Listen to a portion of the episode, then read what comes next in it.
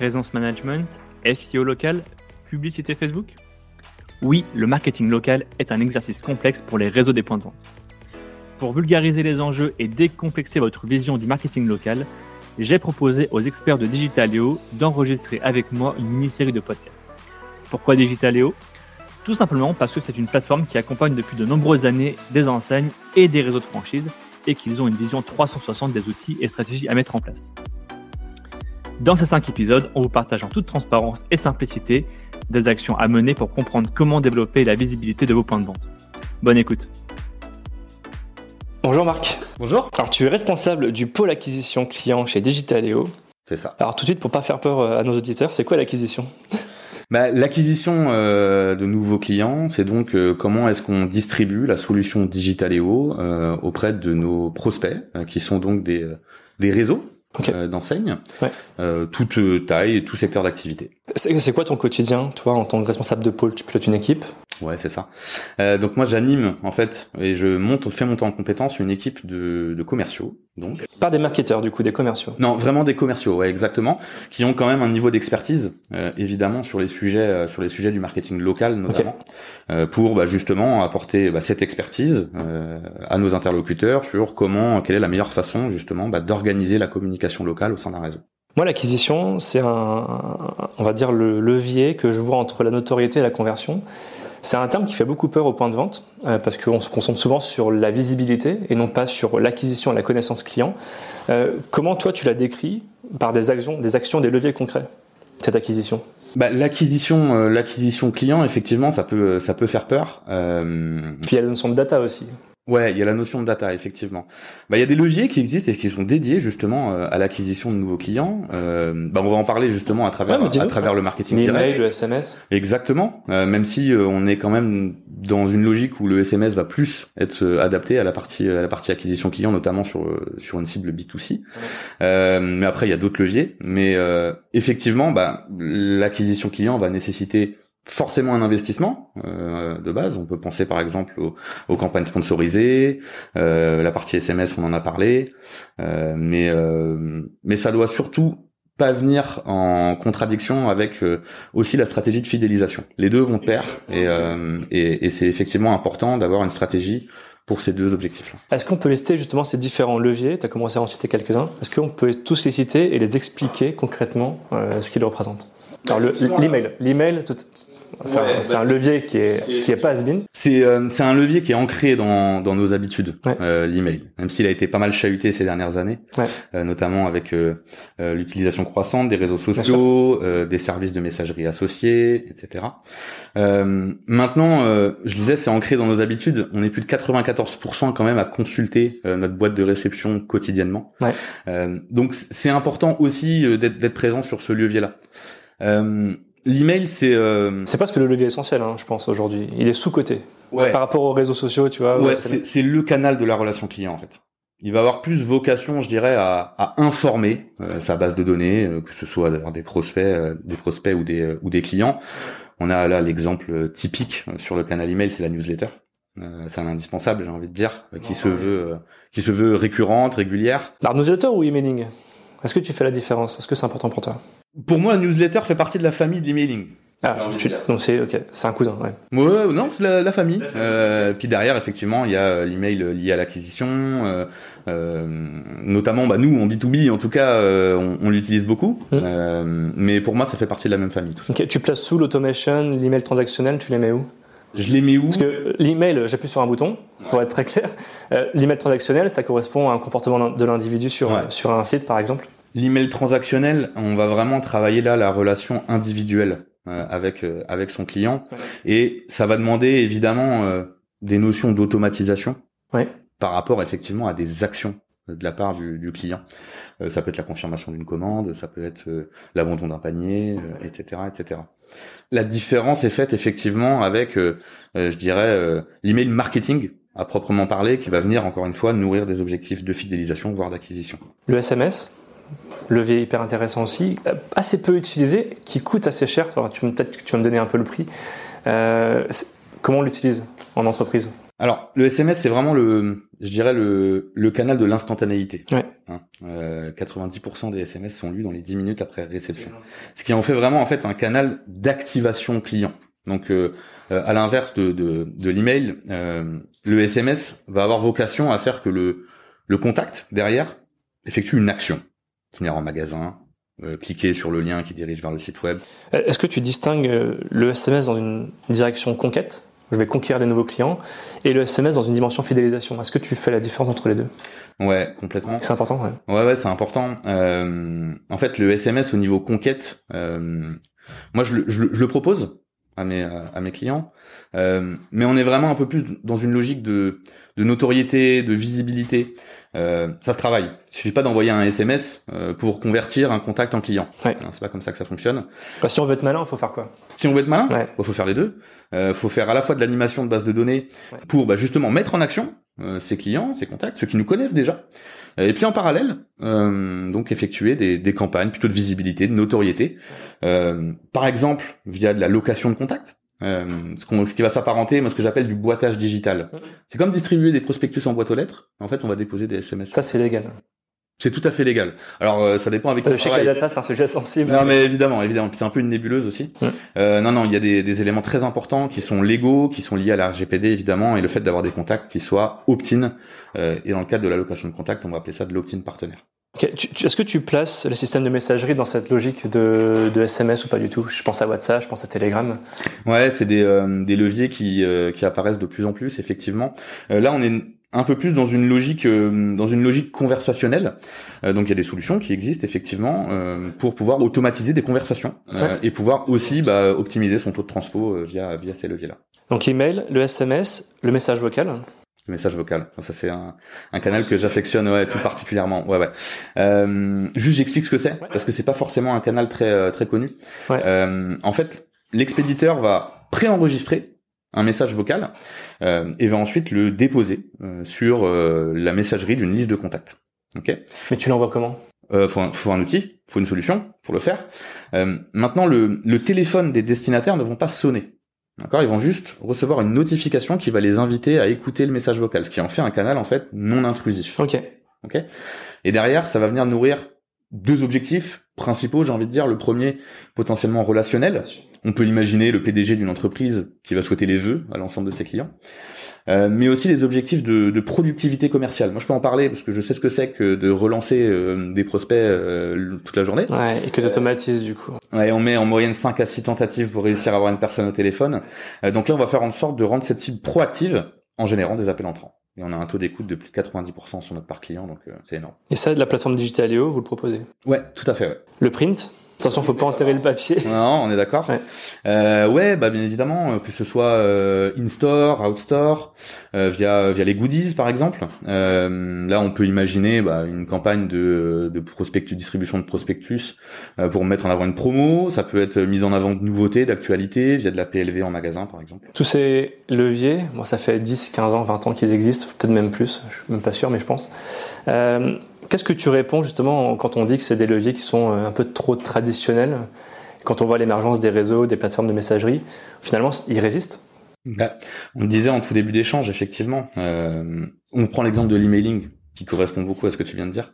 Euh, qu'a effectivement, euh, enfin, les habitudes des consommateurs ont fait que les équipes marketing ont dû s'adapter et notamment sortir de ces euh, stratégies d'envoi d'emailing de masse euh, pour aller vers plus de segmentation, plus de ciblage, euh, parce que les consommateurs du coup sont devenus plus exigeants et souhaitent recevoir des communications qui leur parlent Qui sont personnalisés qui sont personnalisés et qui sont conformes en fait à ce qu'ils souhaitent recevoir. Ouais, justement, euh, connaître ses clients, c'est un vrai sujet. On se rend compte qu'il y a beaucoup de points de vente qui savent pas qui sont leurs clients. Ouais. Euh, et quand on parle de segmentation, euh, ils sont un peu perdus aussi. Comment on fait justement ce travail de segmentation de données? Est-ce que Digitalio déjà le fait? Et concrètement, quelle est la bonne pratique à mener? Comment, on, comment on, on segmente une base de clients? Alors c'est un point très très important, j'ai envie de même dire crucial. Euh, Pour segmenter, il faut la donner. Ouais, déjà faut la donner. En plus de l'email, il faut aussi le genre, le sexe, le lieu. euh. Faut, faut la collecter. Ouais. Donc généralement ça passe par de la collecte en magasin, euh, au passage en caisse, etc.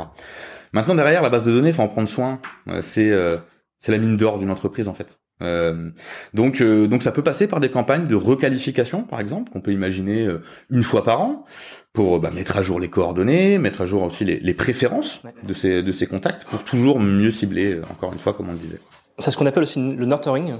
Moi, j'associe sur le nurturing, j'associe beaucoup de d'automatisation, euh, c'est-à-dire euh, automatiser, enfin mettre en place des scénarios et automatiser des campagnes, ça peut être de l'emailing, du SMS, en fonction du comportement des contacts. Là, faut que tu me donnes un exemple. Ouais. Je suis un point de vente. Comment je fais pour automatiser ce genre Déjà, il y a l'outil, mais il n'y a pas que l'outil. Comment on fait pour automatiser et qu'est-ce qu'on va justement mettre en, en, en, process?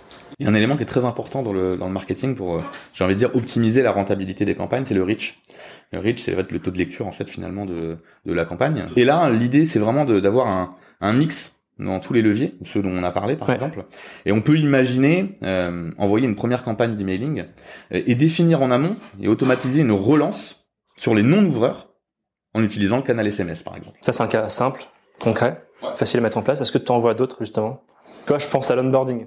Ouais. Je suis pas quelqu'un qui télécharge une application. Est-ce que demain je peux mettre en place euh, une série de 4-5 mails pour expliquer les valeurs de l'entreprise, les différents services. Tu vois, ça techniquement c'est faisable aussi? Bah, je peux en parler parce que chez Digitaleo c'est ce qu'on fait. Euh, C'est-à-dire que quand on onboard un client, effectivement, on va automatiser euh, une séquence d'envoi euh, qui va permettre étape par étape, euh, voilà, bah, d'expliquer comme tu l'as dit, effectivement, bah, les valeurs de l'entreprise. Ensuite, on, on, a une solution multimodule, donc mettre en avant certains modules, expliquer pas à pas comment est-ce qu'on va activer une campagne, par exemple. Et ça c'est effectivement important dans le parcours client. Il y a un gros sujet sur la personnalisation.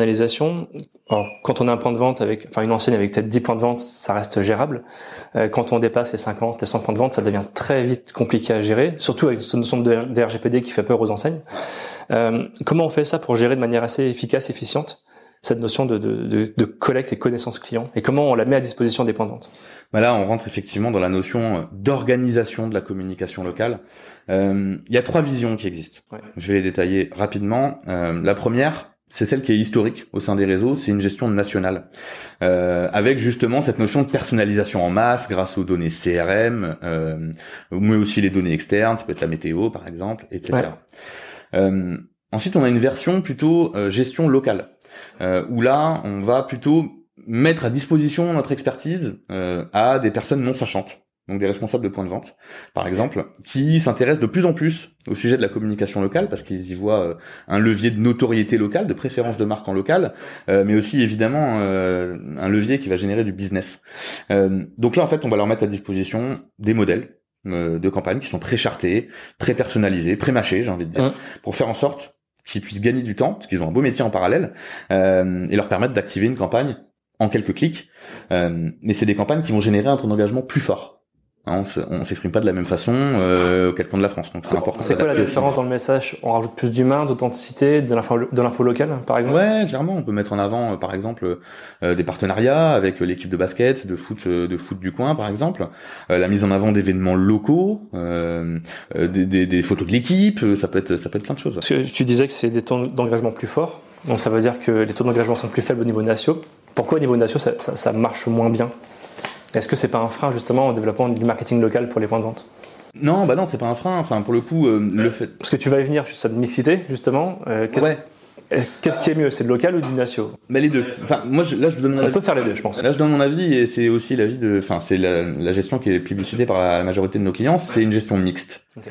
C'est-à-dire que le réseau, le réseau de points de vente, va pas forcément apporter une plus-value à toutes les prises de parole. Euh, on peut penser par exemple au relais de la communication nationale, euh, communication de marque à proprement parler, où là, finalement, le siège peut garder la main, tout en apportant des touches de personnalisation qui peuvent être dynamiques. Euh, euh, à la différence de ces fameuses prises de parole locales dont je parlais tout à l'heure, où là, on va avoir plus d'intérêt à laisser la main, à laisser la main au local. Est-ce que tu as des tips, des astuces? Pour pas tomber dans les spams, parce que c'est une question qui va revenir souvent. Euh, quelles sont pour toi les bonnes pratiques en, gestion, en, termes de mail? Alors, je pense en termes de contenu déjà, d'objets, de fréquence. Est-ce que pour toi, il y a des bonnes pratiques et des mauvaises pratiques? Est-ce qu'il y a même des idées reçues par rapport à ce sujet-là? Il y a plusieurs questions dans ta question, mais je vais essayer d'être synthétique. Bah, Dis-moi. Euh, premièrement, effectivement, il y a des bonnes pratiques pour éviter de tomber dans, dans les spams. Euh, on va commencer par le wording, éviter d'être agressif. Hein, les gros les gros mots euh, qu'on appelle des spam words comme euh, promotion, gratuité, ce genre de choses. Ouais. on a aussi la notion de route empruntée, c'est-à-dire que la route doit avoir une bonne réputation auprès des opérateurs. Une réputation, ça se travaille. Donc le serveur, si on prend un terme peut-être plus français. Exactement. Nous, chez Digitaleo, on travaille sur, nos clients travaillent sur une IP mutualisée. Ça veut dire que dès le début de notre collaboration, ils bénéficient d'une très bonne réputation auprès des opérateurs, justement. Très clair.